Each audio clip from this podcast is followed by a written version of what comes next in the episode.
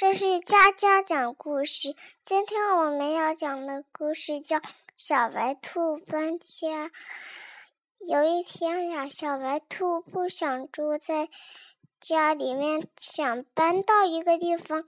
他搬到自己的好朋友那里，是小狗。小狗经常出院子来找他，他总是在家里不出去。小狗。几次都没来了，小兔子出来了，小小狗没出来，小白兔出来了。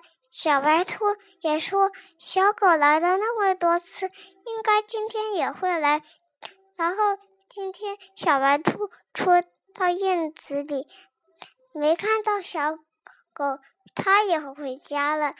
然后他跟小狗打了一个电话。